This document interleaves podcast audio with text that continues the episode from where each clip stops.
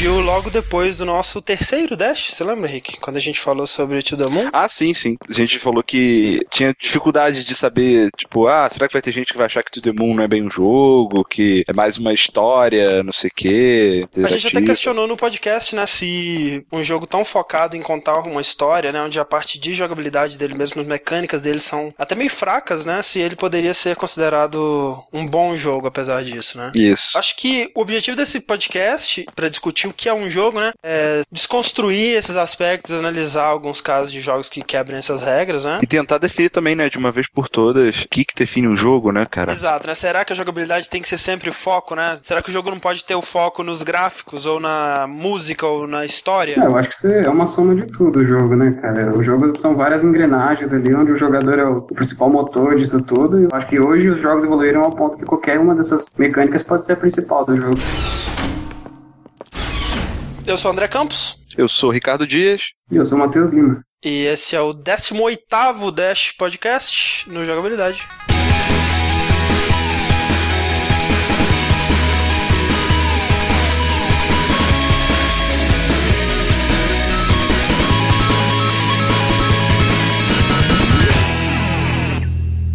Então, Rick, para nos ajudar na discussão de hoje, temos mais uma vez conosco um convidado ilustríssimo. Exatamente, senhoras e senhores, Matheus Lima do Super Controle. Como vai, Matheus? Olá, vou bem, vou bem. Uma honra estar aqui. Seja muito bem-vindo à nossa discussão, que vai ser realmente uma discussão totalmente camisa de xadrez de óculos Isso. sem lente hoje. Mas antes disso, Rick, está na hora do quê? Do Jogabilidade Destiny! É isso aí, vamos sortear mais um sortudo ouvinte. E essa semana vai concorrer a algum jogo do Steam que nós temos aqui, afinal de contas, né? Aliás, gostaria de aproveitar para agradecer várias pessoas que doaram jogos aí, cara. É verdade. O Poison, que ganhou na semana passada, ele escolheu os jogos, né? Ele levou o Rock of Ages Isso. e o. Shoot Many Robots. E eu espero que você esteja aproveitando seus joguinhos, Poison. O sorteado dessa semana é o Gaspar Nolasco. Vamos chamá-lo agora. Vamos ver se ele atende aí.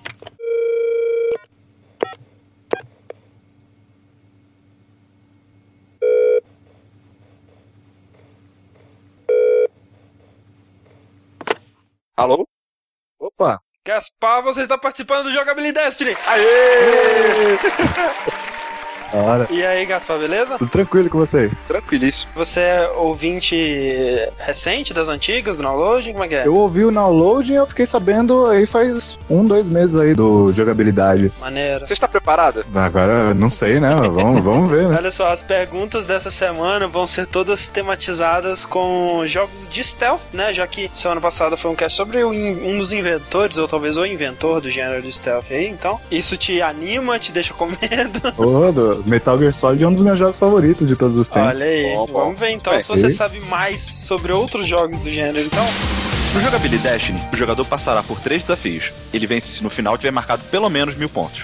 Para cada desafio, ele escolhe entre quatro categorias de perguntas, com pontuações que correspondem ao nível de dificuldade de cada uma. A categoria de nível 1 chama-se O Que, vale 400 pontos e tem perguntas gerais sobre games. Na categoria Como, de nível 2, cabe ao jogador identificar um game pelas dicas ou descrever o jogo que a gente pedir, e pode valer de 300 a 600 pontos, dependendo do número de dicas usadas ou de informações que ele conseguir passar. No nível 3, Quem, as perguntas são sobre personalidade da indústria ou empresas e valem 700 pontos. E para fechar, as perguntas que valem 800 pontos estão no quarto nível, quando, que testará o conhecimento do jogador sobre datas. Em cada rodada, o jogador poderá pedir uma dica que lhe custará 100 pontos e terá 20 segundos para responder a pergunta. Sua pontuação final será somada aos segundos restantes, multiplicados pelo nível escolhido.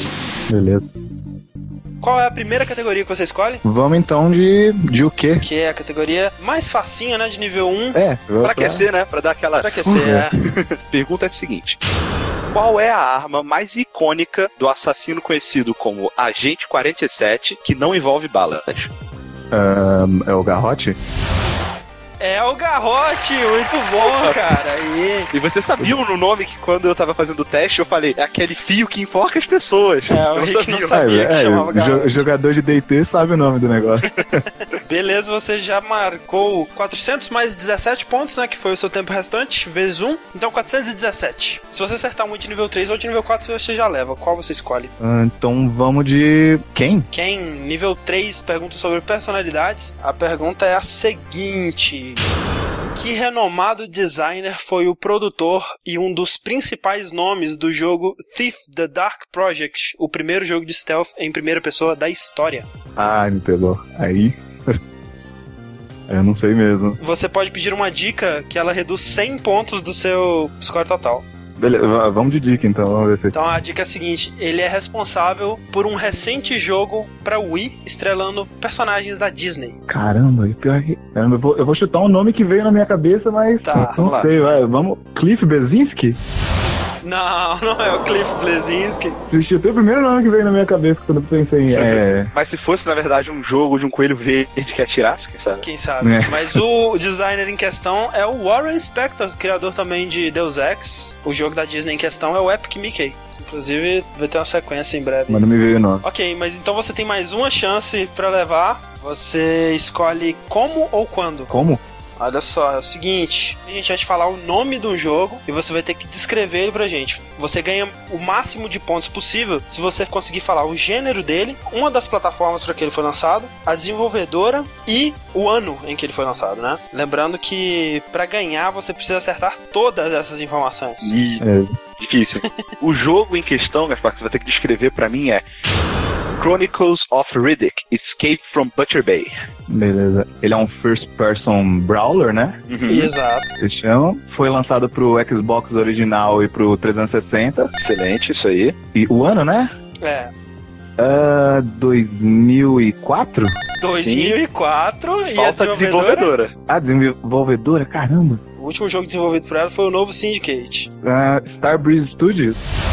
Star Breeze Studios, é isso aí, muito bem. Fantástico. Peguei pelo Syndicate, pra falar a verdade. que- É, não, é, antes do Syndicate ela tinha feito o primeiro The Darkness, né? São todos jogos que tem um estilo muito próprio dela, esses jogos de primeira pessoa com bastante visibilidade do personagem, né? Que você não costuma ver muito. É, um, po- um pouco fora do tradicional também, né? Exato. Mas então o Gaspar marcou 600 pontos, né? Como ele estourou o tempo ali por 4 segundos, não multiplica por nada. E no total ele marcou então 1017 pontos. O prêmio, olha só, nós temos uma lista de jogos de Steam aqui que você pode escolher. Vamos ver qual desses te interessa mais. Ué, Tem o, o Shogun? Shogun Total War 2. Ah, bacana, tá, tava procurando mesmo, velho. Ok, então Gaspar levou uma cópia para Steam de Shogun Total War 2, marcando mil pontos e vencendo, sendo nosso segundo vencedor no Jogabilidade. Aê. Muito obrigado, Gaspar, pela sua participação. Ô, eu que agradeço, foi muito bacana. E você tá curtindo o Jogabilidade, os podcasts? Ô, bem bacana. Eu gosto bastante quando vocês falam sobre a história dos desenvolvedores aí, do- das personalidades, eu acho bem bacana. Maneiro. Do Will Wright, do Kojima, achei muito bom. Gaspar, me adiciona no Steam que eu já te passo o jogo. Beleza, Valeu, até mais. falou. É isso aí, então. Se você quiser participar do Jogabilidade, é só mandar um e-mail pelo nosso formulário de contato com o assunto Jogabilidade, informando o seu telefone ou usuário de Skype pra gente poder entrar em contato com você. Isso. Voltamos agora à nossa programação normal com o feedback do podcast sobre o Hideo Kojima. Uhum. Nós tivemos um papel de parede para iPods e iPhones. Isso, isso. Bem legal até, meio que pensando na estética do Polysynaut. Eu não sei exatamente se ele fez a arte toda, se ele fez, tá de parabéns, ficou bem maneiro, né? Ele fez a, Uhum. a estação especial. O Julian Fish, né? Mandou pra gente aí, a gente vai deixar aí linkado. Isso. Bem legal, eu usaria no meu iPod. Inclusive, talvez eu use. então, vamos para o nosso primeiro e-mail aqui. Isso, do José Carlos Cândido. Ele fala: Olá, Dashers. Como sempre, um ótimo cast recheado de informações. Só tenho a dizer algo sobre o Kojima. Ele é o desenvolvedor de jogos grandes, AAA, por assim dizer, que mais se aproxima dos desenvolvedores indie. Você consegue ver a mente do Kojima em seus jogos, seja essa presença mais ou menos óbvia, mas sempre está ali. Como foi dito no cast, o Kojima guia o rumo dos seus projetos com sua visão. Provavelmente um jogo feito a partir de visões de várias pessoas será melhor justamente por ser trabalhado por mentes diferentes, mas um jogo guiado só por uma visão tem a personalidade dessa pessoa. E é nesse ponto que compara o Kojima aos desenvolvedores indies. Os jogos de ambos têm sua respectiva personalidade. Você sente que é um jogo de Kojima, você sente que é um jogo do Kyle Pulver e você sente que é um jogo do Edmund Macmillan. É verdade? Existem várias opiniões. Se perguntarem a minha, com toda certeza eu direi que prefiro jogar um jogo com personalidade e às vezes nem tão bom do que um jogo excelente, mas sem personalidade. É, eu tenho mudado muito meu gosto a respeito desse tipo de coisa. Eu já tive uma época que pra mim o jogo tinha que ser impecável Uhum. e etc.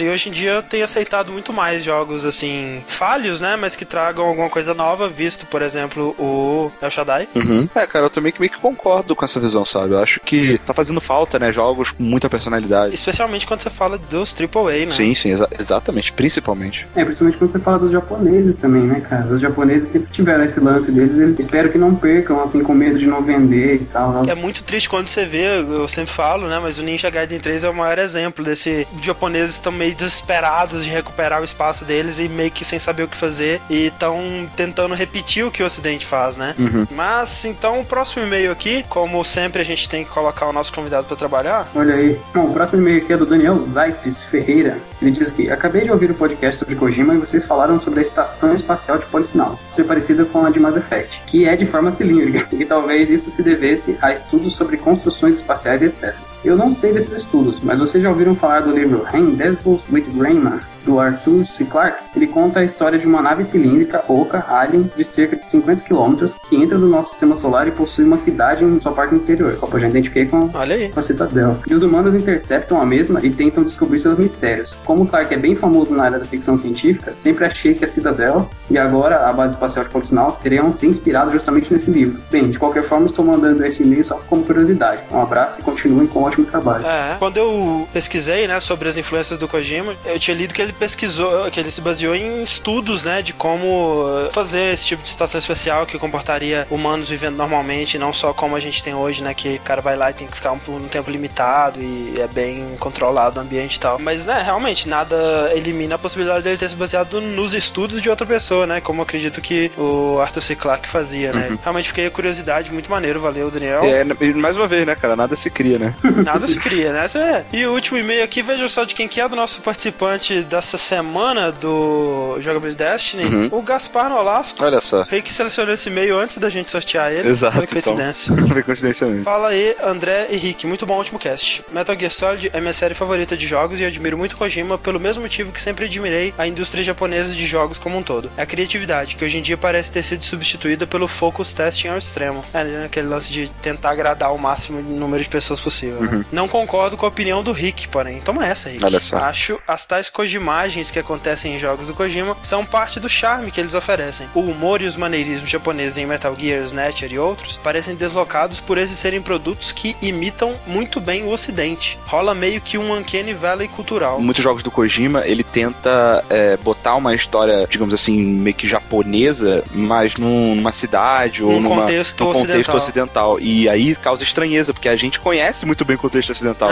Mas não acredito que tais conceitos sejam alienígenas ou mesmo que deviam ser tratados como incômodos num ambiente tão globalizado quanto o videogame. Ainda mais para o pessoal do nosso país e da nossa geração que cresceu assistindo Dragon Ball e jogando Final Fantasy. Então, e enquanto eu concordo, né, com a parte que ele fala que são o charme, né, do jogo, É, e realmente é, né, cara, a gente falou, personalidade, mas eu acho que ele não tem um time bom pra fazer as piadinhas, sabe? Eu acho Uhum. que, por mais que eu assisti Dragon Ball, você não vai ver o Gohan fazendo uma piada quando tá enfiando a porrada no outro cara, sabe? Tem momentos de graça, tem momentos de seriedade, e no, nos jogos do Kojima eu vejo que isso fica muito misturado, Mas sabe? e agora, por exemplo, One Piece? Que ele mistura bem, né? Tipo, as cenas de ação com paradas Exatamente. totalmente nada a ver. Sim, assim. sim. One Piece é uma das poucas exceções de produtos japoneses que conseguem me fazer rir com o humor japonês, sabe? Mas você não acha que ele quebra o clima? Tipo assim, que nem, por exemplo, eles estão lá fugindo de Impel Down, maior atenção, daí surge um inimigo totalmente bizarro, escroto, assim, com um design totalmente nada a ver. Não, tipo, não quebra o clima, assim. Sim e não. A diferença tá na- no contexto do One Piece. Quando eu tô assistindo ou lendo One Piece, é um mundo, fantasia, piratas, é, sabe? É uma coisa meio maluca já de cara. Você tá meio que tá esperando, assim. É, agora Metal Gear, querendo ou não, como o próprio Nolasco falou, tá num contexto de um meio familiar, tratando de guerras, de assuntos temáticas sérias, né, cara? Não é um pirata de borracha socando um, um, sabe, um cara que se transforma em areia. Ah, mas sei lá também. É sério até um certo ponto, né? Tem o cara lá que solta raio pela mão, que controla a abelha, o, a- o cara que voa e lê sua mente, né? Então, sei lá. Enfim, O cara que voa ele somente, tudo bem, cara. Agora que controla a abelha é muito bizarro, sabe? mas ok. Obrigado, Nolasco. Lembra aí. Então, olha só, nesse podcast aviso de spoilers, nós vamos falar sobre jogos como The Arresta, como Asura's Wrath, a gente vai tentar não dar spoilers sobre a história, né, sobre as revelações da história, mas a gente vai falar sobre esses jogos, né, então se você não quer ter informações gerais sobre nenhum desses jogos, fica aí o aviso.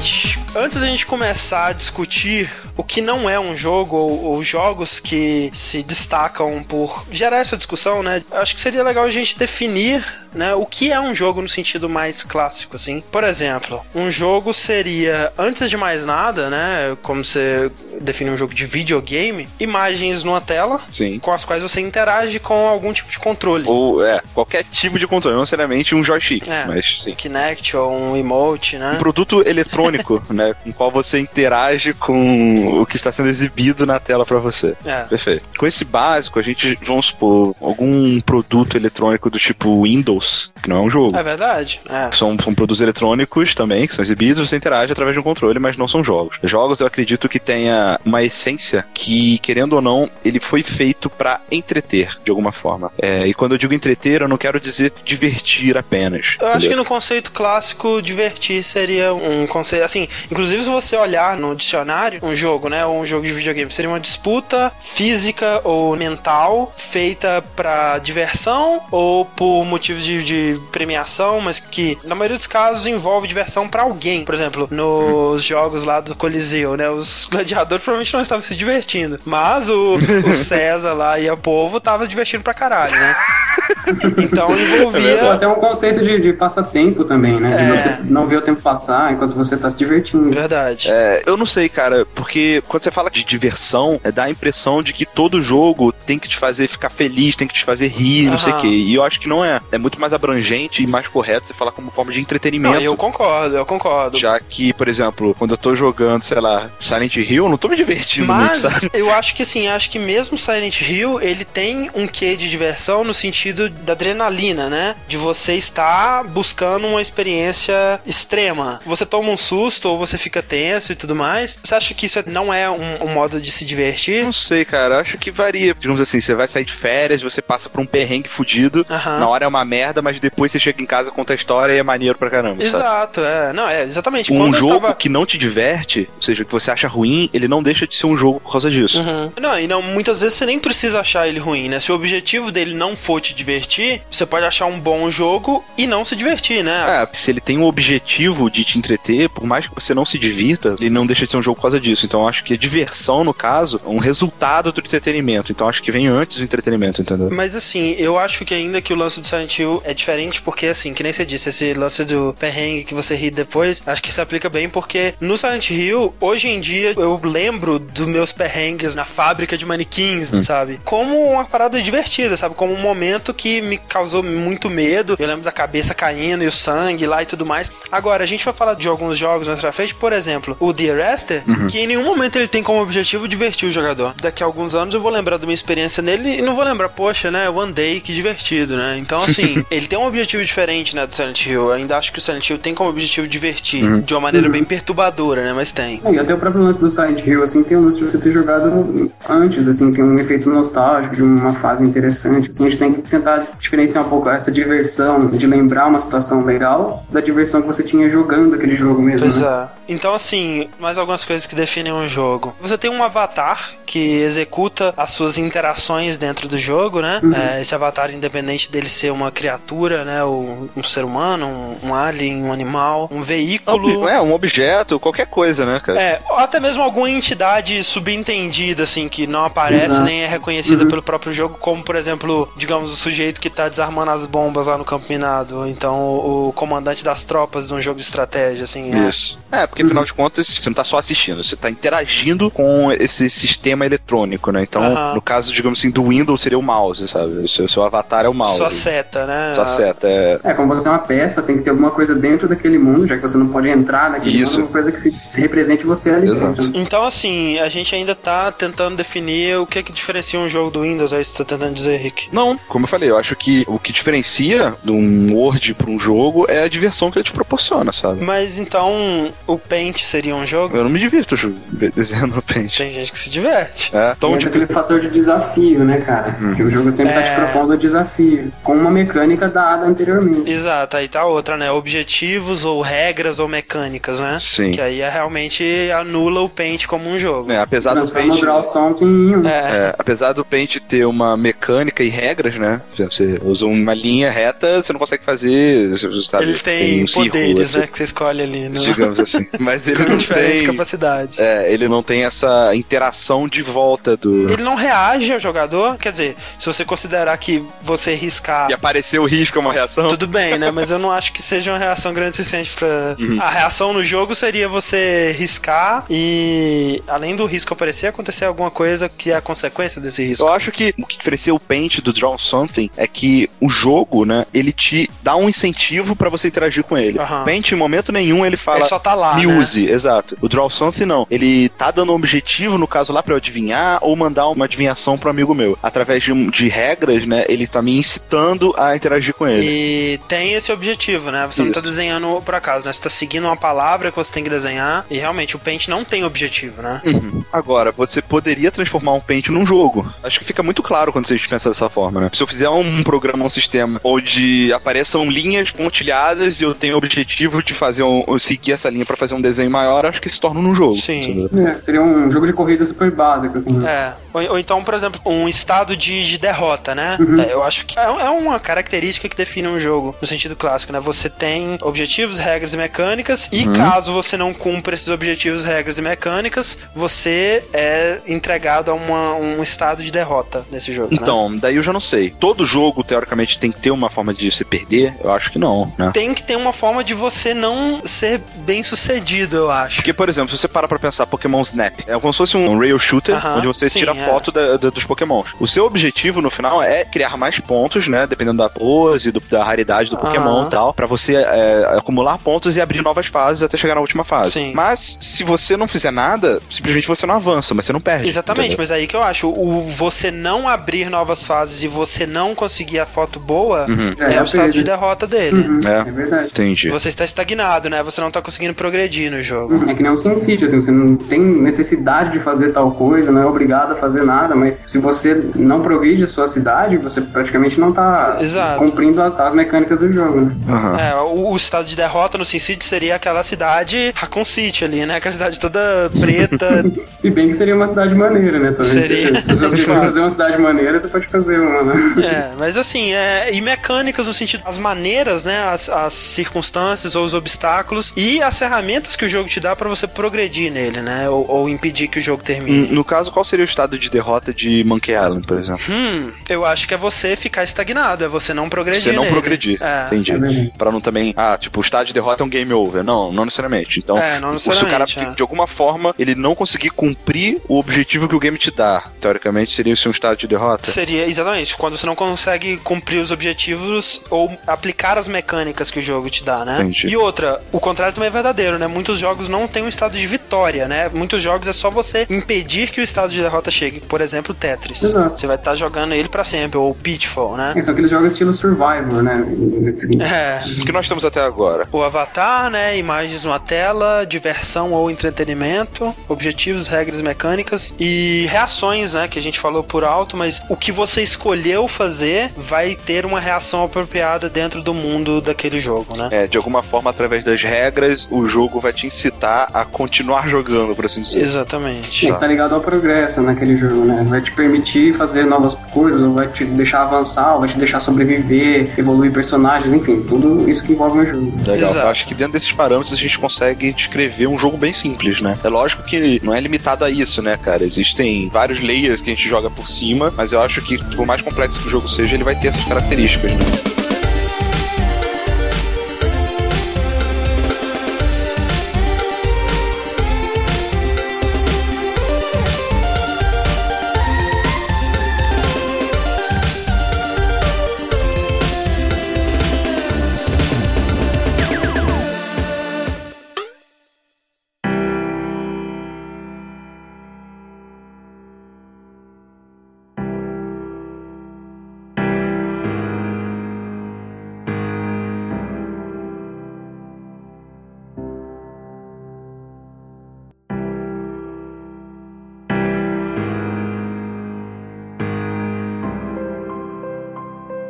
Então, eu já queria começar a falar de Dear Esther e puxar de volta esse assunto que a gente chegou a comentar, tentando aplicar ele ao Dear Esther, que é um jogo precisa ser divertido. É, eu acho que não necessariamente. Eu acho que de alguma forma ele tem que me entreter, sabe? Seja ele uma história interessante, ou então me fazendo questionar coisas, me fazendo investigar alguma coisa, sabe? Uhum. Causar uma, uma intriga na minha mente, alguma Causar coisa algum tipo de emoção em você. assim. É, exato, exato. É, que é, realmente, entretenimento é completamente di- diferente de diversão, né? Isso é estranho, né? Que pouca gente aceita isso no jogo, né? Uhum. Por exemplo, se você for comparar, né? A gente sempre compara jogos com cinema, mas no cinema, você tem gêneros de filmes que são filmes pra você ficar mal, né, cara? Você Sim. vai assistir lista de Schindler, você não vai se divertir, cara, mas você seja um filho da puta sádico da porra. Espero que não, né, cara? Porra.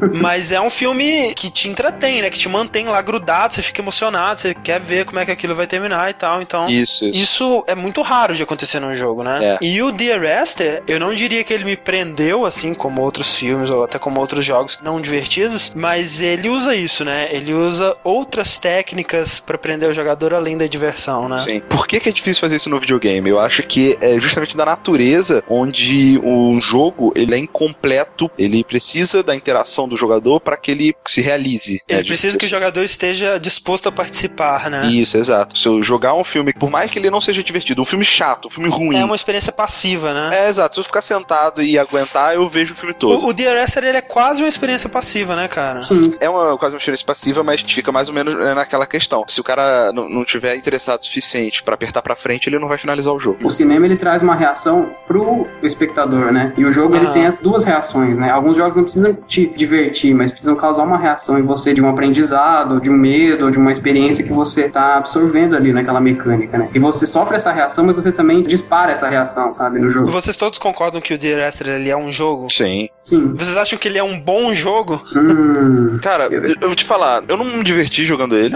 Isso é fato, eu não, não realmente. E eu acho que isso é proposital. Sim. Por mais que, por exemplo, os cenários do jogo são, porra, maneiríssimos, isso tem que, tem que admitir. A música é muito legal, mas ele me deixou uma sensação meio que de vazio, porque por mais que eu já sabia que era um jogo meio que de mistério, que eu ia ter que pensar, um jogo cult, não sei o quê, mas que por mais que eu tentasse interpretar, tentasse fazer uma correspondência com os simbolismos e não sei o quê, pra mim, no final, não ficou muito claro a história. Ele é bem vago, né? É, normalmente esse tipo de jogo, a sensação, né, de objetivo e de ficar feliz no final do jogo é quando você consegue desvendar, digamos assim, o mistério dele. Mais ou menos como a gente fez com Braid, sabe? São jogos. É, aquele momento de epifania, né? Que você Isso. entende tudo, né? Exato. Como o momento, assim, pivotal ali do To The Moon, né? Sim, lá no a final. parte do coelho lá e tal. Porra. Mas assim, The Rest, pra quem não conhece, ele é um jogo que foi lançado esse ano, né? A versão final dele foi lançado pra PC. Ele é um jogo que ele brinca com quase todos esses conceitos que a gente citou aí. Que ele é muito efetivo nessa sensação de estranheza que ele tenta passar, né? Acho que um dos objetivos realmente dos criadores dele foi questionar isso, né? O que é um jogo e o que, que a gente pode fazer aqui pra mostrar o que que também pode ser um jogo e brincar com essa percepção. Uhum. Porque ele parece muito um jogo tradicional à primeira vista, né? Ele é feito na engine do Half-Life 2, né? Você controla ele como um jogo tradicional de primeira pessoa, né? Ele tem gráficos belíssimos, assim, música muito maneira também. É muito mais bonito que Half-Life 2 pra mim.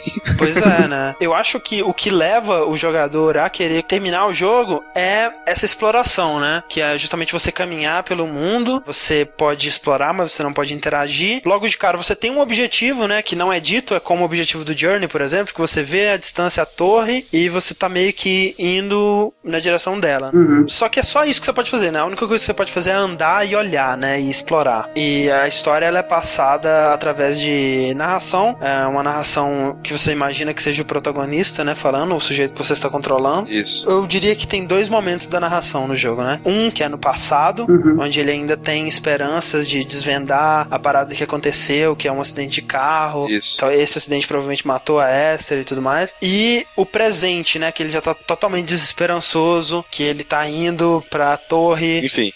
Enfim, como Rick disse, é bem vaga essa narração, né? É muito difícil de você montar as peças, né? Isso. Mas isso de você ter um objetivo, ter que montar essas peças, né? E através da exploração do mundo, através da narração, através da sua percepção e da participação do jogador, é muito de um jogo, né? Então, então acho que aí não tem questão, é realmente um jogo, É verdade. apesar de tudo. Quando eu tava jogando o Dear Esther, eu pensei muito numa coisa que vocês falaram no cast de Journey, da questão de alguns jogos darem lacunas, de não te É. preencher nada e deixar o jogador preencher aquilo com a experiência, sabe? Isso. E o Dear Esther, eu acho que o que causa a principal estranheza, assim, de você jogar ele, é porque ele é basicamente só lacuna?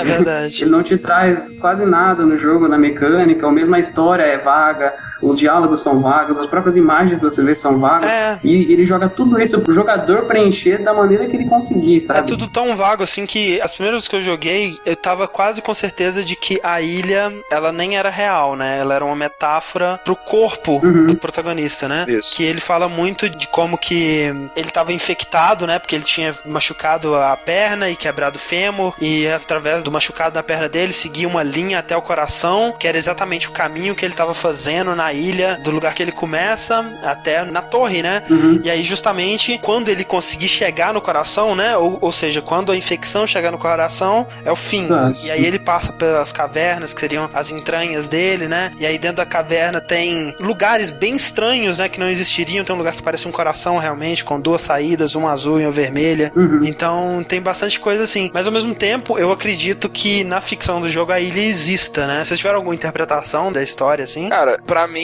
a ilha e tudo aquilo é uma alucinação de um cara que tá numa mesa de cirurgia, Aham. de um acidente de carro e as cartas, eh, tudo isso era desejos que ele gostaria de falar pra Esther, né, e não consegue. Aham. E esse realmente, esse caminho de alguma infecção que de repente ele tá tentando lutar contra. Eu peguei bastante essa metáfora do lance dele estar morrendo ou indo em busca da morte, sabe? Poucas coisas ficaram claras no jogo, mas teve um momento que tinha algumas fotos, assim, na caverna. Aham. Do jogo inteiro na ilha você tem alguns pedaços de carro destruídos, assim, sabe? Que é aquele negócio que o André falou, não faz sentido isso numa ilha, sabe? Nos locais que eles estavam e tal. E, e chega um momento você tem algumas fotos, assim, a foto de uma mulher e a foto de um ultrassom, sabe? De um bebezinho. É. E ali ficou muito claro pra mim, tipo, aquela sensação de você ter perdido aquilo ali, aquelas fotos jogadas, assim, roupas jogadas, desfazer de coisas que eu tinha e etc. E- e imagens de coisas que ele poderia ter visto no hospital, por exemplo, você encontra um daqueles equipamentos de reviver, né? A Desfibrilador. própria maca com sangue ali, né? Com uma bolsa Meio que flashes que ele teve de quando ele tava no hospital. Apesar de tudo, é interessante, sabe? Eu acho que é um jogo que você tem que jogar várias vezes pra você Uhum. conseguir entender melhor, né? Inclusive, um aspecto interessante que eu pude descobrir por conta do meu maravilhoso notebook que desliga quando ele superaquece é que toda vez que você joga, né? O áudio é meio randômico, né? Toda vez que você joga, ele te conta alguns pedaços diferentes da história, né? Ah, é? Olha só. Inclusive áudios que se contradizem, É né? mais uma mecânica que foge de jogo, né, André? Tipo, por exemplo, você seguir um caminho pré-determinado e um caminho que, tipo, o início dele já é diferente, assim, numa nova jornada, numa nova jogada, Exato. sabe? Mas no fim das contas, mesmo você considerando que ele não foi feito pra ser divertido, eu não considero ele um jogo muito bom. Uhum. Mas é interessante, né? Se você se interessa por esse lado, né, dos jogos mais artísticos, de jogos que tentam fazer alguma coisa diferente, vale pela curiosidade, eu acho. Exato. É. Acho que faltou nele um pouquinho, assim, deixar menos por carga do jogador completar aquele. É. Por mais que seja talvez a graça Pois do é. jogo, mas te dá mais mecanismo pra você viajar. E, e mesmo o que ele te fala, né? Ele te fala numa linguagem tão rebuscada e cheia de, de frescurinhas, né? E metáforas, que fica difícil você absorver o que ele tá falando, né? Então. É um dos poucos jogos que sente falta de não estar em português, né? pois é, se tivesse legendado ou dublado seria mais fácil, né? Você acha que o The Rester, essa experiência, você acha que poderia ser contada em outra mídia? Eu acho que não, porque todo o contexto, né, o objetivo disso é você unir o que você tá vendo, o que você tá descobrindo, a progressão que você tá fazendo com a ilha É, com verdade. o que tá sendo entregue pra você em questão de história, né? Uhum. Apesar dele ser um jogo extremamente linear, É. o jogador controla o ritmo daquela Uhum. exploração, né? Você pode parar e olhar. É, eu pensei nele muito como um filme. Assim, imagina se fosse um filme de um cara tal, que ele ia caminhando e tal. E aí eu pensei, né? O que faria desse, desse filme algo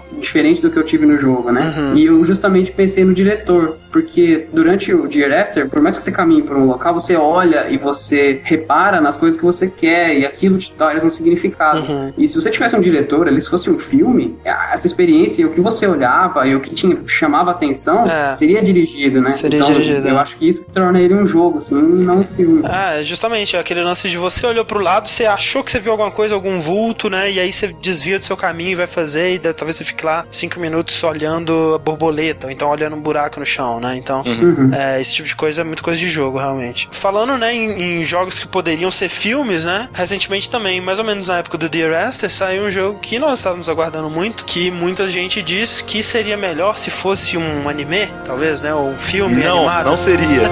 Que é o Asura's Wrath, né, Rick?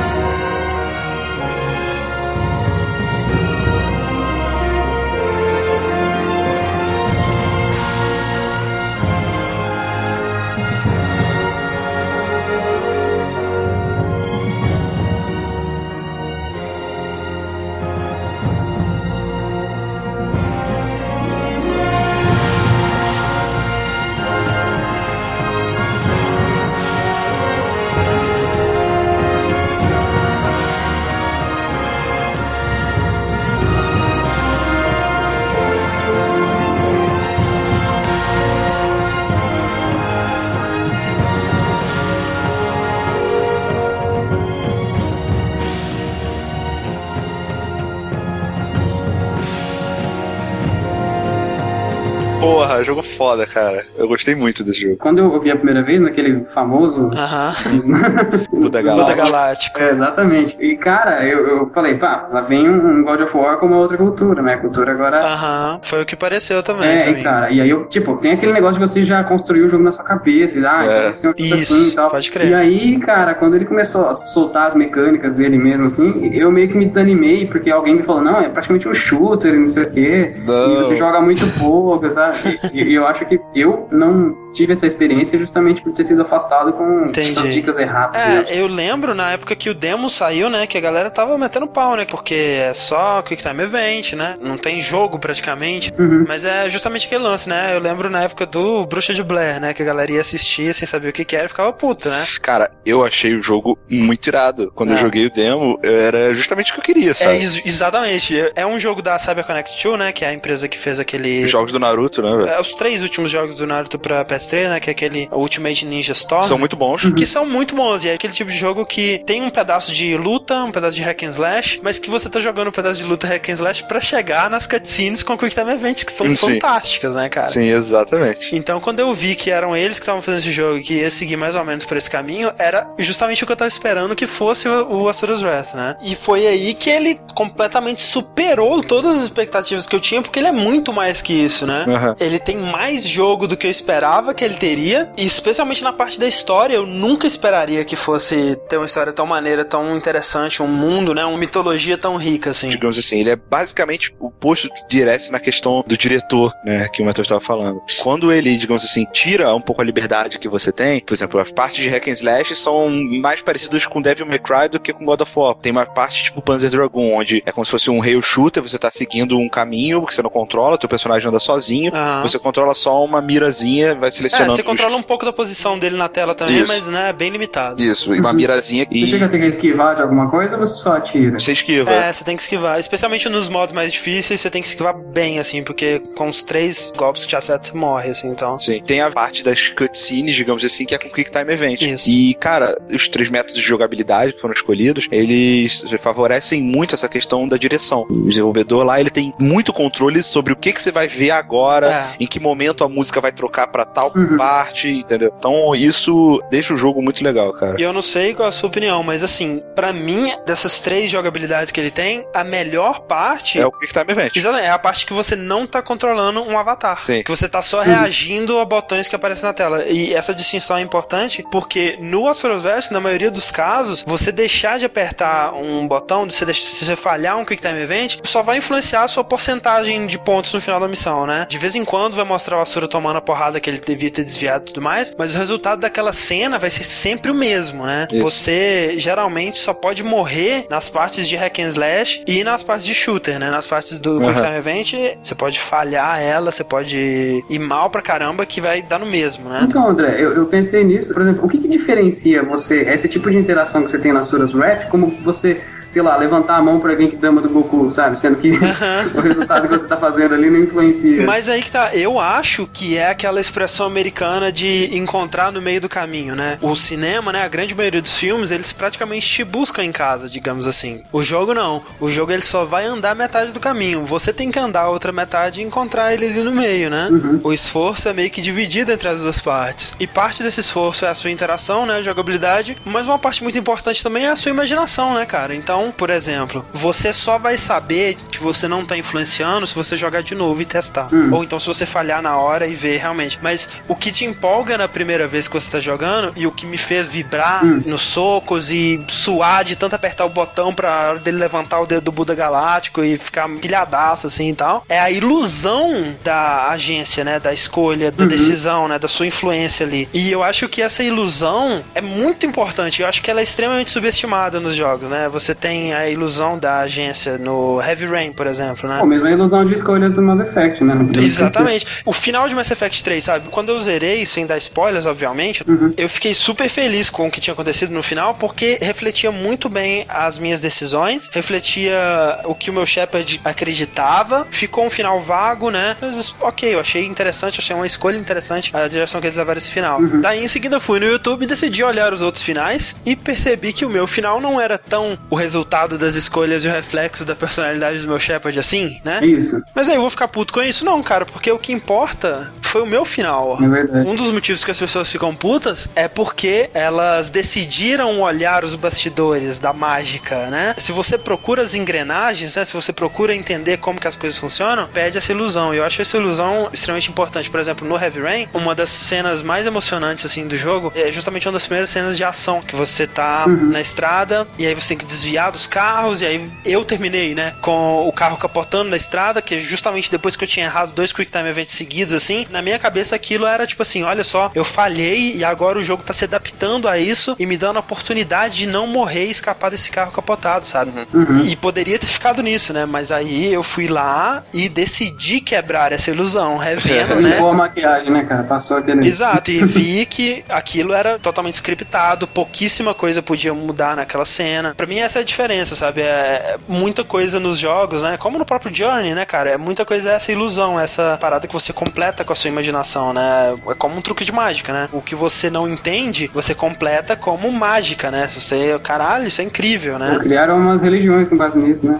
Pois é, cara. Se o jogo me engana com a ilusão de escolha, né, com a ilusão de agência, com a ilusão de, da minha influência sobre aquilo, aquilo faz parte da experiência pra mim, sabe? Eu não vou ficar puto com o jogo por descobrir que é uma ilusão. E eu acho que essa ilusão acaba fazendo você é, interagir com o jogo, não diretamente com o que está acontecendo, mas com a, digamos assim, as suas emoções, por assim dizer. O Azura ele tem vários braços, correto? Sim, ele é todo baseado em mitologia, Mitologia hindu, hindu. né? Aham. No jogo eles chamam essa forma do Asura de Vajra Asura, né? Uhum. Tipo o Super Saiyajin dele, digamos assim, né? É, digamos assim, o Super Saiyajin level 1 dele, né? Exato. Aí ele meio que faz um Super Saiyajin level 2, depois de uma série de acontecimentos, onde aparece um bilhão de braços na tela. Como se fosse uma cauda de um pavão, assim, sabe? Gigante. Pois é, é que é engraçado que, tipo assim, toda vez que ele vai se transformar, né? Geralmente dá dois comandos, que é você puxar os analógicos pra dentro da tela, né? Os dois, e depois puxar pra fora, né? Que aí ele abre os braços. E aí já surgem os seis braços, assim, é super foda. É. E aí nessa hora, em vez de surgir os seis, surgem tipo 500 braços em volta, assim, sabe?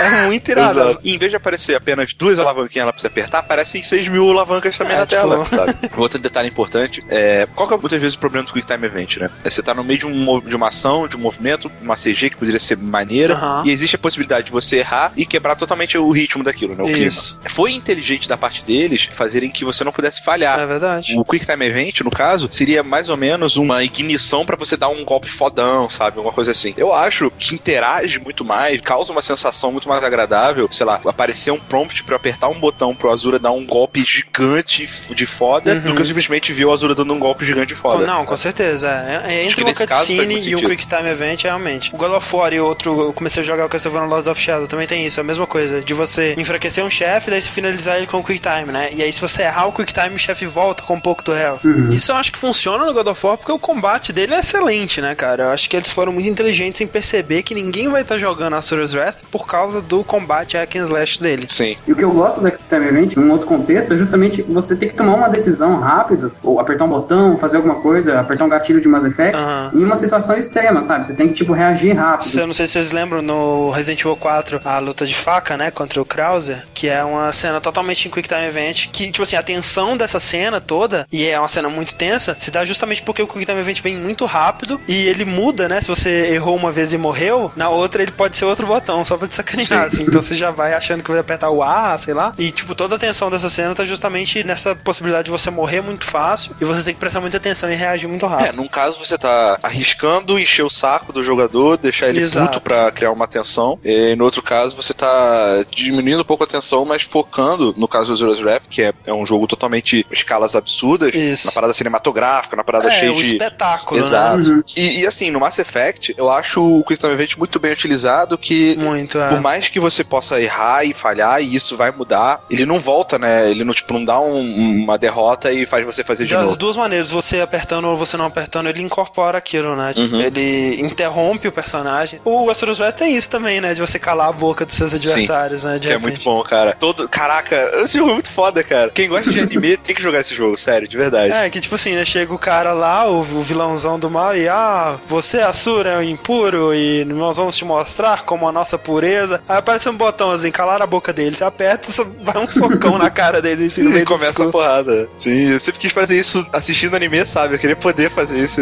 Foi até a intenção deles, né, cara, essa catarse.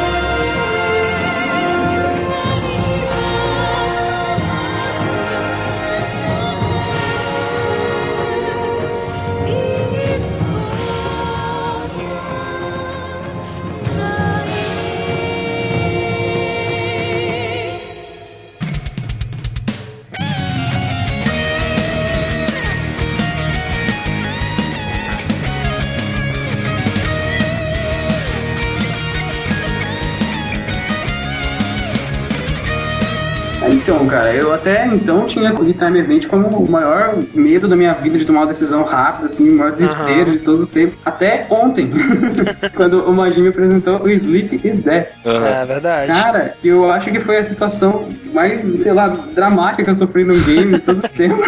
Caraca. Pois é, o Sleep is Death é um jogo de um cara chamado Jason Horror, que ele é um designer indie, ele é bem, assim, proeminente nessa cena. Talvez ah, muita gente conheça ele pelo projeto que ele fez numa GDC, que ele fez uma modificação no Minecraft, que ele colocou o Minecraft num pendrive e se você recebesse esse pendrive com o Minecraft, você jogaria uma partida e quando você morresse, você morria e passava o pendrive pra frente, né? E aí as mudanças que você fez naquele mundo continuavam lá, mas o seu personagem não estaria mais lá. E aí a pessoa que recebesse faria a mesma coisa e ia passando. Atualmente uso o paradeiro desse pendrive é, desconhecido. Quem sabe um dia apareça e a gente vai poder ver o que aconteceu, né? O mundo que foi criado aí. Realmente é um experimento muito interessante. Ele é muito desse cara de fazer esses experimentos assim. E o Sleep's Death é um jogo que dá muito pra questionar o que a gente tá questionando aqui hoje, porque ele é mais uma ferramenta do que um jogo, né? Assim, você poderia dizer isso. Porque por si só ele não te proporciona nada, né? Ele precisa de dois jogadores. Um jogador é o jogador e o outro é o controlador, né? O mestre, É o mestre. digamos assim. E aí é basicamente a mesma ideia de um RPG de mesa, né? O mestre ele vai construir um mundo, preparar NPCs, preparar uma história, ter alguma ideia básica do que vai acontecer, pelo menos de como que vai começar isso, né? Ele vai escolher um cenário, vai escolher o avatar do jogador e tudo mais. E aí o jogador, de preferência sem saber nada do que tá acontecendo, do que que ele vai encontrar, ele é colocado nessa situação. Cada rodada do jogo, ela acontece em 30 segundos. O jogador começa e aí ele tem que dizer alguma coisa ou fazer alguma coisa, fazer alguma ação. Daí o mestre ele recebe essa ação do jogador e tem que fazer o mundo reagir a essa ação em 30 segundos também, né? Então se o jogador apontou para um NPC e colocou matar, cabe ao mestre fazer esse NPC morrer, né? Ou ele reagir de alguma Aham. forma, né? E, e fazer o jogo acontecer a partir daí, né? É como se fosse um RPG de mesa com a, a limitação, né? Desses 30 segundos, que é justamente o desespero, né, Matheus, que você teve. Exato, e, e é o toque genial que torna isso um jogo de fato, sabe? Você poderia Aham. dizer que é uma construção de uma história se você esses 30 segundos. Sim. Os 30 segundos fazem você ter que tomar decisões muito rápido e, tipo, inventar um jeito de fazer aquilo com uma mecânica um pouco mais abrangente. Eu, por exemplo, não, tava tão desesperado nos 30 segundos que eu não, não me toquei que tinha um botão de ação. É. Então eu, eu falava pro André o que eu queria fazer, tipo, colocando entre parênteses, sabe? Ah, olha só. Por causa dessa limitação, eu acho que ambos os lados, eles estão jogando jogos diferentes, né, de passagem, mas que são jogos, é diferente de um RPG de mesa, onde o mestre, ele tá só mediando o jogo, né? O mestre no Sleep's Death, ele tem que ser tão ágil, tão hábil. Mais até, eu É, exatamente. Do que, sei lá, um- até um, um jogador de jogo de estratégia, né, que você tem que pensar muito rápido, você tem que... É verdade. É claro, a complexidade dos jogos possíveis no RPG de mesa, a qualidade das histórias, né, a importância que você dá para aqueles eventos, para aqueles personagens, é inquestionavelmente maior, né, num, num, RP, num Dungeons and Dragons da vida. Mas eu acho, como um jogo, o Sleep's Death mais interessante. Primeiro porque existe a possibilidade de você tentar enganar enganar um amigo seu a pensar que aqueles são NPCs de verdade, o que eu tentei fazer com todo mundo até hoje, né? Claro que depois de algumas rodadas a pessoa sempre descobre. O segundo é que, ao contrário do RPG de mesa, o papel do mestre ele é muito mais reduzido. É realmente uma história colaborativa, né? Os dois estão colaborando para criar essa história. Pois é, cara. Como se fosse um co-op em que você constrói o jogo e você É. tem que jogar junto com aquele jogador, né? Você vira um mestre jogador de verdade. Pois é, claro, o RPG de mesa o mestre ele tem que agradar os jogadores, né? mas no fim das Não contas, necessariamente. mas no fim das contas é muito difícil o jogador colocar o mestre numa situação difícil, né? Colocar ele numa situação em que ele não vai ter nenhum plano, que ele vai ter que realmente se adaptar. O mestre sempre pode chegar lá e falar, olha, não é assim, isso daí não funcionou. E o divertido do Sleep Death pra mim é você se adaptar, né? Você reagir e justamente por causa desses 30 segundos é que é tão interessante. Fora, André, que eu acho que isso é muito mais de você do que do Sleep Death, cara. Porque no jogo você pode muito bem não entrar na pilha do outro cara e fazer do jeito que você quer, né? Ah, mas também Por exemplo, pra dar um exemplo, tá? Na minha partida, o André, ele preparou uma um cenário de assassinato, né? Eu tava com uma pistola, aí apareceu Isso. uma pessoa morta, uma criança chorando, apareceram os policiais, eles me levaram pra delegacia, e a dado momento, tava controlando uma policial no interrogatório, e eu resolvi brincar, sei lá, falando que na verdade era tudo um show de TV, que aquilo não era, não era nada real, blá blá blá blá. É. O André podia muito bem ter chegado e não caído na pilha, sabe? E falar assim, não, você tá maluco, atira nela, mata ela, acabou, entendeu? Cara, mas sabe isso que eu acho tão genial? Porque, por exemplo, eu joguei o mesmo cenário e eu assumi o fato de eu ter atirado, entendeu?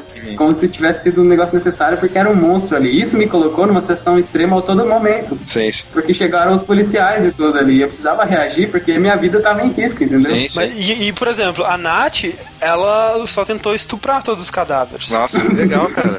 Mas, é, não, realmente, tem como o, o mestre sacanear, né? Me parece mais colaborativo, sabe? Porque o André, por exemplo, não podia me impedir de falar, ah, eu sou Deus e eu falei que todo mundo morreu, entendeu? Ele não pode me impedir disso. Eu acho que é aí que tá a diferença, porque assim, no RPG de mesa, tá o mestre lá, vocês estão vendo o mestre, né? O mestre tá ali pra mediar a situação. No Sleep's Death, não existe o mestre, só existe o universo do jogo, só existem os NPCs, né? Você nunca pode quebrar a interpretação, digamos assim, pra perguntar alguma coisa pro mestre ou o mestre falar com você, né? E, e, assim, eu poderia fazer isso com o- os NPCs, mas mesmo assim eu estaria contando outra história, né? Se eu chegasse pro Rick e falasse, olha, você tá maluco, né? Eu estaria criando com ele uma história diferente já. Já estaria incorporando a maluquice dele nessa história, né? De um modo ou de outro, teria cooperado pra criar a história junto comigo, né? Exato, tem que existir esse golpe pro jogo avançar, digamos assim, né? Pra não virar um duelo de egos ali entre o jogador e o, mestre que criou o cenário. Mas você acha que Sleep Death é um jogo, Rick? Eu acho que é um jogo, entre aspas, porque. Ele parece muito uma ferramenta, É, né? pois é, ele dá ferramentas pra duas pessoas jogarem, digamos assim. Uhum. O RPG Maker não seria um jogo, então? Ou o programa RPG Maker? Não, o RPG Maker você tá criando um jogo, né? Ele é uma ferramenta pra você Sim. fazer um RPG. O Sleep Death, no caso, quando você tá montando os cenários, você tá criando os personagens, separando tudo, sozinho, o mestre, no caso, Aham. ainda não é um jogo. A partir do momento que entra outra pessoa e começa a interagir com você na brincadeira, digamos assim, é, aí Você torna- também tá é, jogando, ele né? torna um jogo. É, antes de eu conhecer o Sleep Death, eu tentei pensar em coisas que, sim, que representassem o que era um jogo, né? Eu imaginei assim, você é parte de um mecanismo, sabe? Você, a parte da criação, você nunca estava presente ali, porque eles te davam uma mecânica sempre, né? E, e esse jogo meio que quebrou isso, porque ele é um jogo em que você constrói a mecânica, e isso já é a parte do jogo, e você também é parte da mecânica que você construiu, entendeu? É, não, as mecânicas deles são muito vagas. Cabe ao jogador criar as mecânicas que ele quiser. Por exemplo, o Rick, ele, ele tentou abraçar a menina, né? Ele usou a, a, a mecânica de matar, enquanto a Nath criou a mecânica de estuprar, enquanto o Matheus criou a mecânica de se transformar num capeta. Aí fez o The Darkness é foda. É, não, e aí, sabe, é muito legal eu tentando, sabe, procurar os sprites disso pra colocar o capeta lá e, e re- reagir às paradas, assim, malucão, assim, é, é muito É, divertido. então, é, é muito divertido, né, cara? Esse que é o lance. Quando que você descobriu que era eu ali, Rick? Ah, é porque assim, é foda você jogar já com, em mente das limitações, sabe, de um jogo. A partir do momento que eu escrevi uma parada, é, sei lá, errada, ou escrevi um- uma ação Sim. que não cabia ali e o jogo se adaptou com o que eu falei, eu automaticamente pensei e falei, não, cara, um jogo não, não, não teria como fazer isso, prever isso, sabe? O engraçado talvez seria se o jogador ele fingisse isso também, né? Ele só aceitasse se tivesse escrito 100% direito, ou se fosse um, um comando, mas tá aí uma parada, né, cara, que poderia ser feita. Mas é, é- é muito interessante, sabe? Você jogar isso com uma pessoa que não tem a menor ideia do que que é o Sleep's Death, né? Mais legal ainda do que você jogar com alguém que já sabe, mas... Ah, com É, certeza. é muito mais até. Tanto que, por exemplo, agora que eu já sei, eu não, não teria tanto interesse em jogar de novo com o André. Sim, sim, é, pois é. Uhum. Enfim, falando de outros jogos do Jason Horror aí, a gente poderia falar de Passage. Então, Passage é um jogo que. É um jogo? Então, vamos tentar né, encaixar ele nas coisas que a gente definiu, né, cara? Ele, Uhum. de certa forma, entretém. Você controla um avatar, ele é um jogo eletrônico. Ele não tem um objetivo. É, tem, né, cara? Ah, o, o objetivo dele você infere pela mecânica. A única Exato. coisa que você pode fazer é andar. Exato. Uhum. E é isso que você faz. É a mecânica é o objetivo dele, na verdade. Seu objetivo é andar. E ele dura 5 minutos exatos, né? Então, assim, é, por 5 minutos você vai andar, Uhum. né? Você pode andar, né, na linha reta ou você pode ir pra cima e pra baixo, né? E às vezes você encontra alguns itens, alguns tesouros, né? Quero que vocês me digam a experiência de vocês. Vocês encontraram a esposa, vocês encontraram o tesouro, como é que é? É, bem, eu joguei jogo três vezes, ou quatro, pra testar Ah. algumas possibilidades. Pra ver por detrás da magia, né? Exato, né? cara. Mas- é, né, velho? Porque, porra, nesse caso, vocês vão entender. O jogo, cara, é muito simples. É uma faixa no meio da tela, né, que vai pra, de Isso. esquerda pra direita, digamos Ele assim. tem 256 pixels de altura. Isso, Só isso. Ó, pra você entender que não preenche a tela toda, né? Você começa com um personagemzinho, você vai andando pra direita, tem uma musiquinha, tem uma parada tipo um score em cima, que quanto mais você anda, mais ele aumenta, e se você encontra uns baús assim ao longo do jogo, abrem, sai uma, uma luzinha e aumenta ponto também. É, pode ser que não saia luzinha e não aumente nada. Exato, pode ser que tipo, como se estivesse vazio. Não tem inimigos, não tem diálogo, não tem. Isso, não tem nada. No início do jogo, seu personagem tá na extrema esquerda, e conforme você vai andando, ele vai avançando pra direita. Isso. Quando ele chega no- na extrema direita, o- é, teoricamente é quando o jogo acaba, né? Que Exato. você morre. É, só que o cenário vai passando, né? E é interessante que vai mudando o cenário e você vai conseguindo ver na distância, assim, meio que borrado o cenário que vai vir, né? Você tem uma noção de leve do que, que vai vir, mas não exatamente. Vai vindo aos poucos as mudanças do cenário, né? E logo no início, você vai andando pra direita, você encontra uma, uma Você mulher. pode encontrar, você pode não encontrar também. É verdade. Não, Você pode passar lá por baixo e nem ter Isso, exato, exatamente. E se você encosta nela, aparece um coraçãozinho,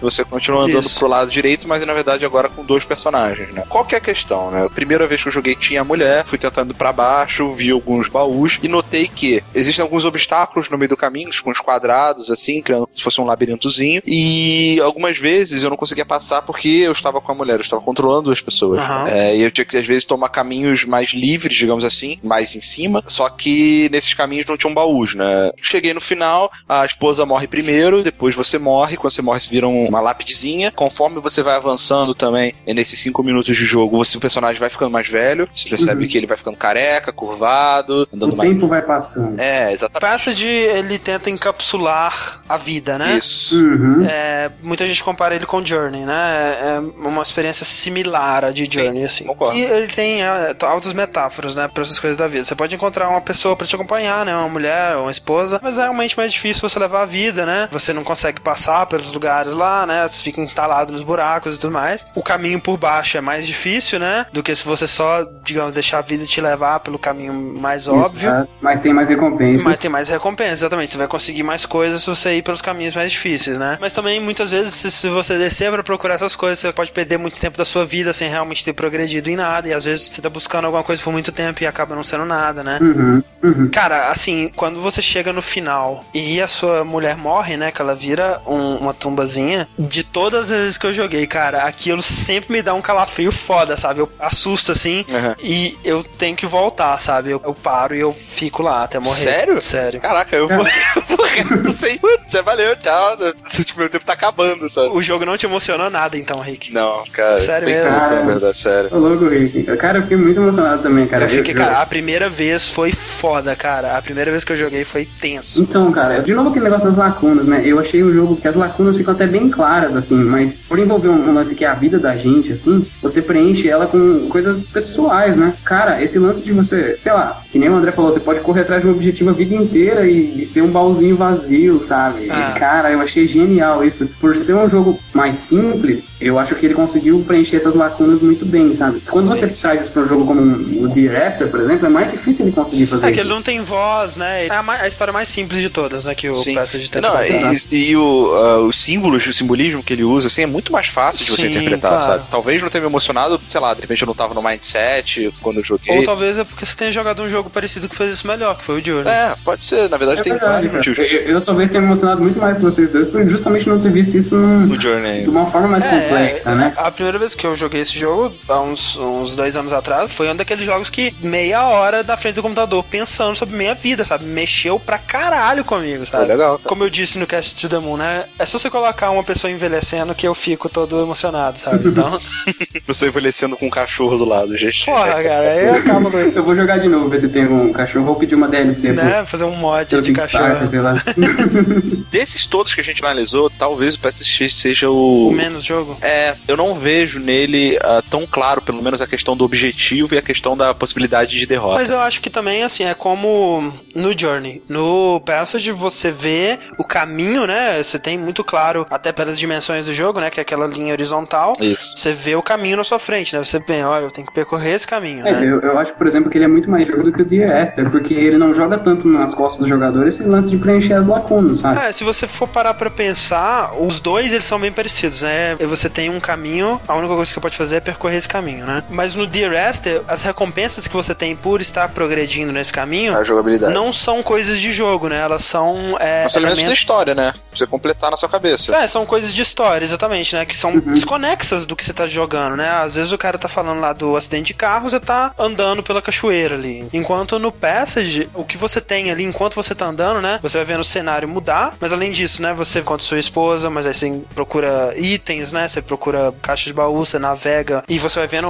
a mudança no seu personagem, né? Você vai vendo ele se mudando aos poucos, assim. Também não são mudanças que afetam a jogabilidade, né? Tirando a, a mudança da esposa no começo, né? Que te deixa limitado. Eu, eu já não, não sei, porque outra coisa que me estranha um pouco é o seguinte: se eu ficar parado, o jogo se desenrola. Sim, sim, O sim. tempo continua passando. Eu, eu Continua. envelheço Mas e eu você vou concorda morrer. que, por exemplo, se você não agir em Mass Effect também acontece uma coisa? Não, Não? não, se você não Se agir. você não atirar no cara, não, Não, não, mas- coisa diferente do que se você tivesse atirado? Não, mas por exemplo, Mass Effect, se eu ficar parado na minha nave, o jogo não se desenrola. Eu vou ficar parado Mas na eu digo, nave. em alguns momentos. Mas eu entendo o que o Rick quis dizer. Tipo assim, no Mass Effect, se você não se movimentar, o jogo continua, mas aí você, como deixou de cumprir as mecânicas do jogo o objetivo, você falhou, né? É verdade. Enquanto no Passage, ainda é um, meio de você Sim, chegar no né?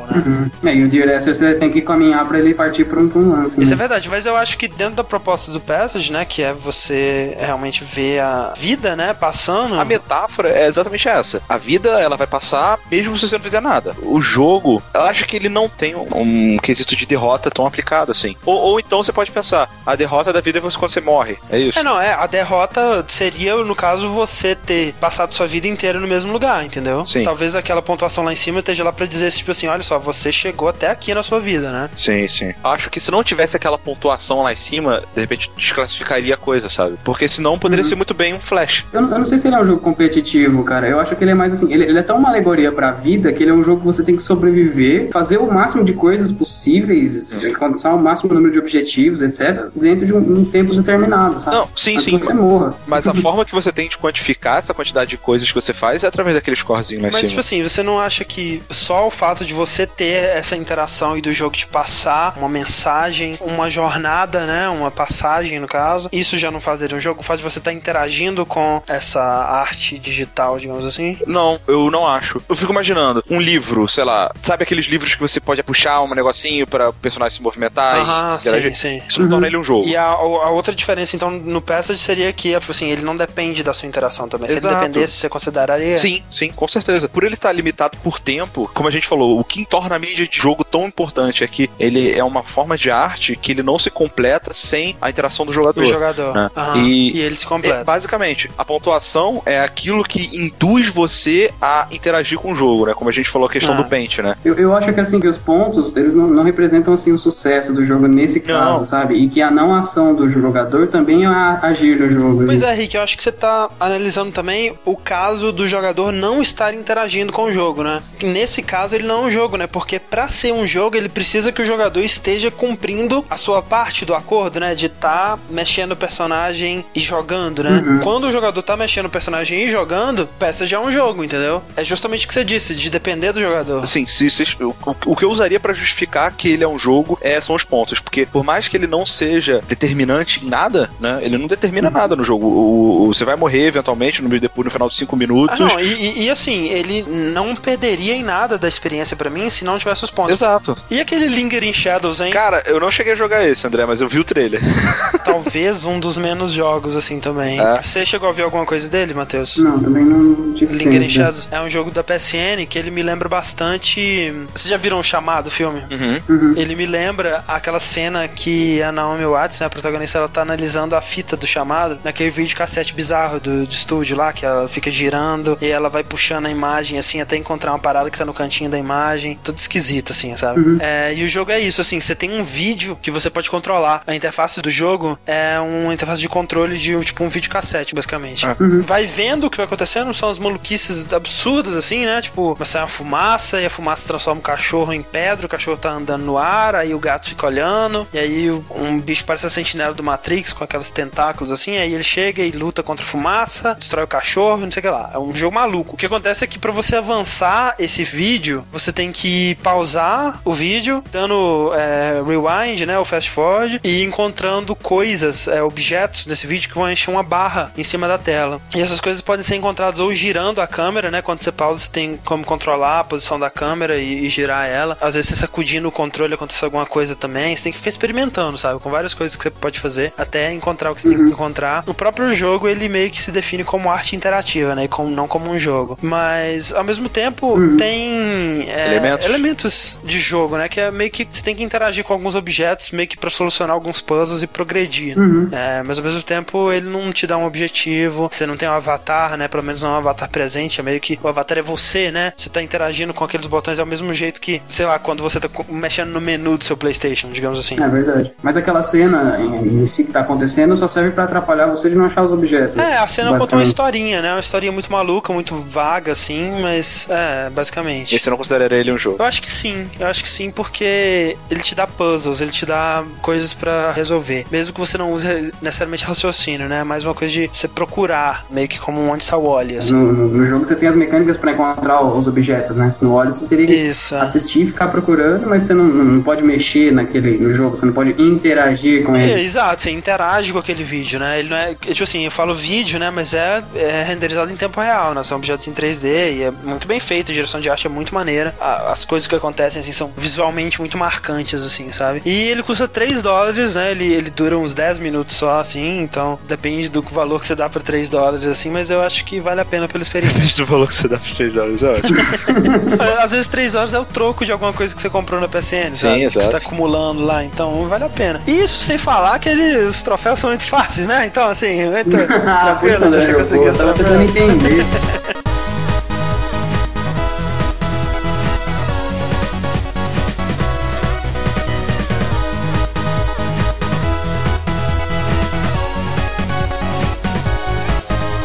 O, o modo que você só escolhe as coisas no, no Mass Effect, por exemplo, vocês acham que, que deixa de tornar aquilo um jogo? Não, acho que. Oh, peraí, o que você diz o. O que não tem batalha. Por exemplo, aquele lance que a roteirista da BioWare tava sugerindo, né? De você poder tirar as lutas de Dragon Age, por exemplo, de você só ter um modo que é só história, né? Uhum. Se virasse um RPG de texto, basicamente. Né? Ah, eu acho que continua sendo, né? Acho que, pra mim, a parte mais interessante de Mass Effect sempre foi, né? O, a parte das escolhas, né? Então, Uhum. Sim, sim. Ele ele só perde um dos elementos, assim, mas não deixa de ser jogo. não tem nada de errado, né? Em você oferecer essas experiências alternativas. Não, não. Ju- Justamente porque é opcional, cara. Eu acho que, Com na certeza. verdade, é bem legal é, da parte do desenvolvedor fazer isso, sabe? Porque tem gente que realmente, cara, não gosta de, de história, não, não quer saber, né? Uhum. Ah, e tem gente que só gosta, né? Disso. Eu acho muito estranho alguém jogar Mass Effect só pelo combate, né? Eu não, não É, vejo isso ele é bizarro. como um- uma parada de combate foda pra caralho, eu não vejo. Se você quer né? combate bom em terceira pessoa, dificilmente você vai pegar Mass Effect Exato, por causa exato. disso, né? Então. Sério que eles acham isso? Eu acho tão bom.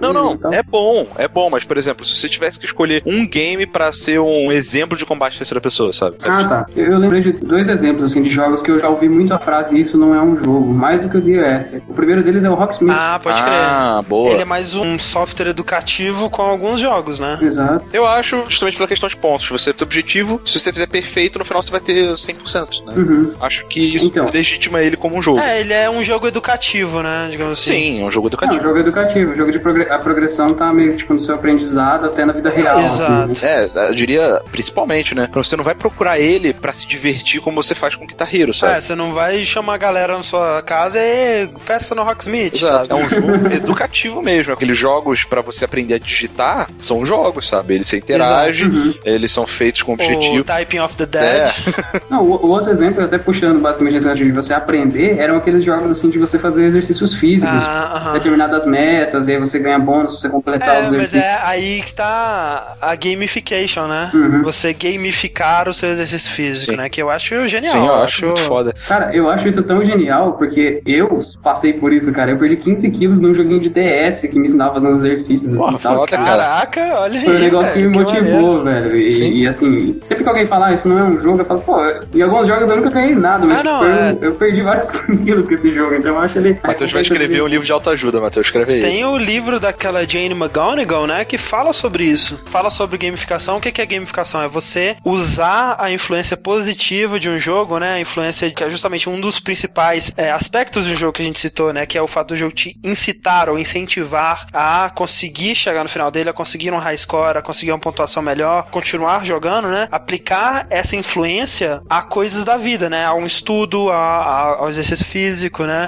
Um exemplo muito legal, se não me engano, já saiu há um tempo que ele pega o teu iPhone é, e dá um track, né, de onde você tá na tua corrida, e ele simula que você está fugindo de uma de um apocalipse zumbi, sabe? É, é muito irado. Ele fala, por exemplo, ah, é, se você entrar aqui nesse McDonald's, você tá pegando suprimentos, aí ele entra no teu inventário, tá ligado? Ah, se você for naquela construção lá, vai, vai pegar uma arma. É, e aí pelo som do iPhone, você vai ouvindo zumbis e o som vai aumentando se eles estiverem mais perto, aí você tem que correr mais rápido, né? Isso. Você tem que manter. Se você estiver perdendo o ritmo, você vai ouvindo o barulho dos zumbis mais alto, você tem que manter, né? Aham. É genial, né, cara? É muito foda, cara. E no final das contas, cara, é, eu acho que é muito interessante a gente quebrar, digamos assim, os mecanismos de um jogo e tal, pra dar, dar possibilidade pra esse gamification, né, cara? Acho que se as pessoas não pensassem tanto nisso, ia ser um processo muito mais difícil, né, de você tornar alguma coisa em jogo e que tem muito potencial pra ser coisa foda, sabe? Além da gamificação, outra coisa que eu acho que a gente tira desse podcast é a jogabilidade.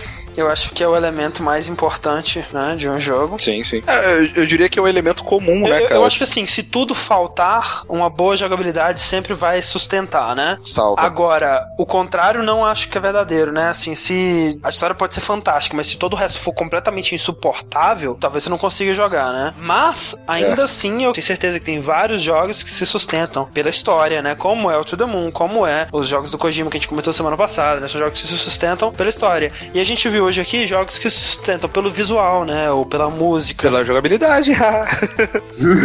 Pro super controle, ah não, não tem como fazer. Droga.